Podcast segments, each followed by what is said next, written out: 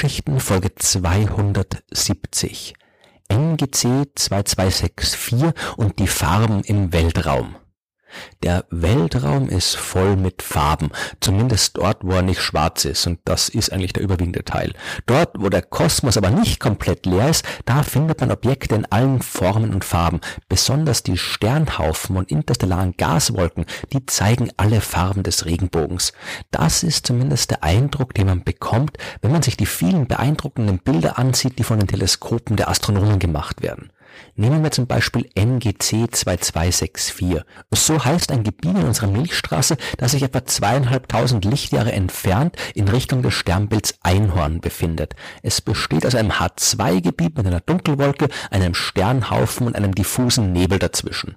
Das erste Mal beobachtet hat es Wilhelm Herschel im Jahr 1785 und seitdem haben es Astronomen immer wieder fotografiert. Es lohnt sich, auch rein visuell, zum Beispiel das H2-Gebiet. So bezeichnet man eine Wolke aus interstellarem Gas, hauptsächlich Wasserstoffmoleküle, deswegen auch der Name H2, H für Wasserstoff. Solange die Wolke eine Wolke bleibt, tut sich nicht viel. Irgendwann fangen diese Wolken aber an zu kollabieren. Das Gas fällt in sich zusammen und es entstehen Sterne. Diese jungen Sterne leuchten heiß und stark und ihre Strahlung ionisiert das Gas in ihrer Umgebung. Das Gas wird also selbst zum Leuchten angeregt, ein paar Millionen Jahre lang, bis sich aufgrund der Strahlung und des Sternwinds der Sterne das Gas verteilt hat. Solange das Gas aber leuchtet, leuchtet es vor allem rot. Das ist die Farbe der Strahlung, die man kriegt, wenn man Wasserstoff zum Leuchten anregt. Und so leuchtet auch das H2-Gebiet in NGC 2264. Ein Teil des Nebels aber leuchtet nicht beziehungsweise sehen wir nicht, dass er leuchtet, weil er von einer Dunkelwolke verdeckt wird. So eine Dunkelwolke besteht aus Gas und Staub und in dem Fall ist das Zeug so dicht, dass es die Strahlung der dahinterliegenden Region nicht durchlässt. Die Dunkelwolken spielen aber eine wichtige Rolle bei der Entstehung von Sternen, weil hier das Gas so sehr konzentriert ist, entstehen auch in ihrem Inneren oft neue Sterne, die dann erst später durchscheinen und das ihr Licht verdeckende Gas vertreiben. Sie können aber auch bei ihrer Bewegung durch eine H2-Wolke dafür sorgen, dass anderswo Gas zusammenklumpt und neue Sterne entstehen. Im Fall von NGC 2264 sieht die Dunkelwolke wie ein Kegel aus, weswegen sie auch Konusnebel genannt wird. Inmitten all dieser dunklen und leuchtenden Wolken befinden sich die schon entstandenen jungen Sterne. Der von ihnen gebildete Sternhaufen, der trägt den schönen Namen Weihnachtsbaum-Sternhaufen, weil man bei der Betrachtung des ganzen Ensembles mit ein bisschen Fantasie den Eindruck gewinnen kann, einen bunt geschmückten Weihnachtsbaum zu betrachten. Dazu trägt auch das Leuchten des diffus verteilten Gases zwischen den Sternen bei. Das leuchtet auf den Bildern ein bisschen grünlich, weil hier nicht nur der Wasserstoff, sondern auch andere chemische Elemente vorhanden sind, die in anderen Farben strahlen, wenn sie angeregt werden. Bunte Bilder wie das vom Weihnachtsbaum-Sternhaufen und seinen diversen Nebel, die findet man überall, wo es um Astronomie geht. Die sind es auch, die die Astronomie in den Augen vieler Menschen so faszinierend machen. Die bunten Bilder des Universums, die gibt's als Poster, als Bildschirmhintergrund, gedruckt auf T-Shirts und an vielen anderen Orten. Aber, und das ist die Frage, sieht der Kosmos wirklich so aus? Und ich will mit dieser Frage gar keine große wissenschaftstheoretische Diskussion über die Natur der Wirklichkeit anfangen. Gemeint ist, wenn wir das alles nicht durch Teleskope aus der Ferne betrachten müssten, sondern mit einem Raumschiff in die Nähe fliegen könnten, würde das, was wir dort dann mit unseren eigenen Augen sehen können, auch so schön bunt aussehen wie auf den Fotos der Astronomen? Um diese Frage zu beantworten, muss man zwei Dinge berücksichtigen. Was heißt in die Nähe und was heißt sehen. Ich habe schon oft über die Eigenschaften verschiedener Sterne gesprochen. Es gibt rote Riesen, weiße Zwerge, blaue Überriesen, gelbe Sterne und so weiter. Diese Sterne, die leuchten tatsächlich in all diesen Farben und würden wir in ihre Nähe fliegen, würden wir auch all diese Farben genauso sehen.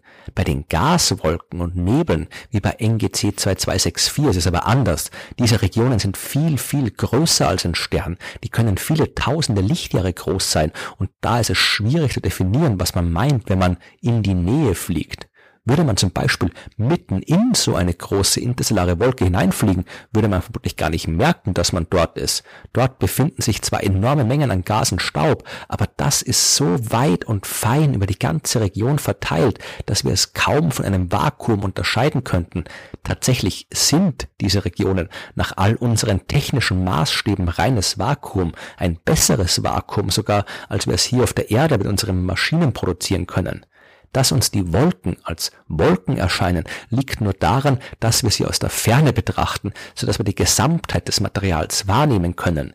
In die Nähe einer interstellaren Wolke zu fliegen, ist also keine gute Idee. Wir müssen weit genug entfernt sein, wenn wir eine Chance haben wollen, was zu sehen. Nur ist es eben auch mit dem Sehen so eine Sache. Ja, die Wolken und die Sterne dort leuchten tatsächlich. Das heißt, sie geben Licht in verschiedenen Farben ab. Aber nur weil irgendwo Licht ist, heißt das nicht, dass wir es auch sehen können. Man kann dazu ein einfaches Experiment machen. Nehmt euch irgendein Fernglas. Das muss nichts Besonderes sein. Irgendein billiges Ding reicht dazu völlig. Dann geht ihr in einer klaren Nacht nach draußen und schaut zum Himmel. Zuerst nur mit den Augen.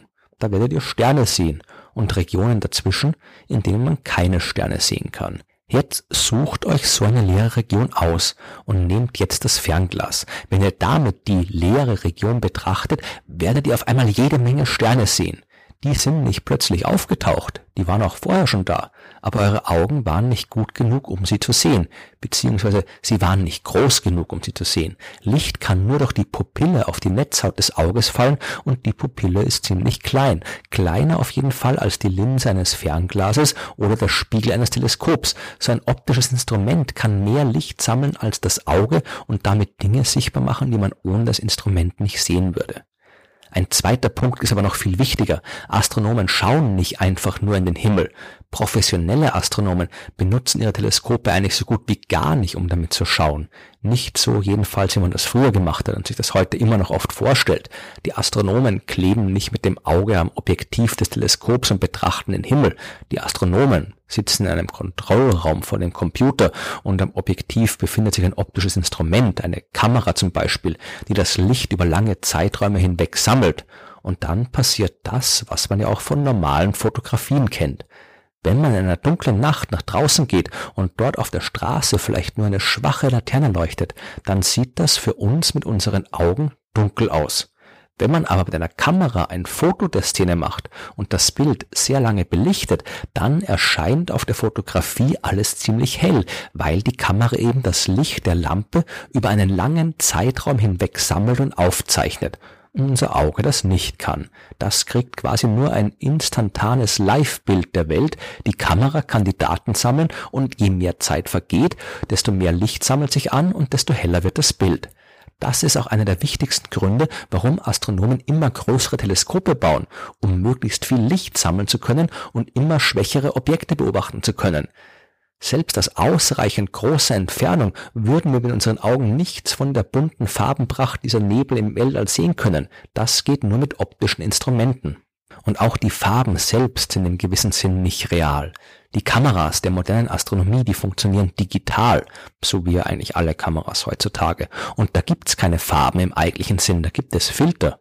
Die Astronomen machen nicht eine Aufnahme und die ist dann bunt, sondern sie machen viele verschiedene Aufnahmen mit verschiedenen Filtern, die jeweils nur ganz bestimmte Wellenlängen des Lichts durchlassen, beziehungsweise bestimmte Wellenlängenbereiche. Das kann zum Beispiel ein Filter sein, der nur rotes Licht durchlässt. Das digitale Bild das man so erhält, ist dann aber erstmal nicht rot, sondern grau. Man erhält ja nur Informationen über die Intensität des Lichts. Wo kommt viel Licht her und wo kommt wenig Licht her. Und man weiß, dass alles Licht, das aus dem Filter gekommen ist, rotes Licht war. Das gleiche kann man mit dem blauen Filter machen und dem grünen Filter und so weiter. Und diese einzelnen Aufnahmen kann man überlagern und entsprechend der Filter einfärben und so dann ein Bild erzeugen, das wieder natürliche Farben zeigt nichts anderes machen, im Prinzip zumindestens auch die normalen Digitalkameras. Die Astronomen, die machen aber noch mehr. Die können nicht nur für unsere Augen sichtbares Licht beobachten, sondern auch ultraviolettes Licht, infrarotes Licht, Mikrowellenstrahlung, Radiostrahlung und so weiter. All diese Bilder kann man ebenfalls irgendwie einfärben und überlagern. Und die Astronomen machen das nicht, um noch schönere und buntere Bilder des Himmels zu kriegen, sondern weil das alles wichtige Informationen sind, die man nur mit dem normalen Licht nicht kriegen würde. Der Weihnachtsbaumsternhaufen, der schaut zum Beispiel im Infrarotlicht ganz anders aus als im normalen Licht, weil die Infrarotstrahlung Gas- und Staubschichten durchdringen kann, die das normale Licht blockieren würde. Manche mögen vielleicht enttäuscht sein, dass die schönen bunten Bilder der Astronomen nicht das zeigen, was man auch in echt und mit den eigenen Augen sehen kann. Aber es ist nicht die Aufgabe der Astronomie, exakt naturgetreue Abbilder des Universums zu erzeugen. Ihre Aufgabe ist es, das Universum zu verstehen. Und darum haben die Astronomen gelernt, viel, viel mehr zu sehen, als unsere Augen es können. Und nur deswegen wissen wir so viel über den Kosmos.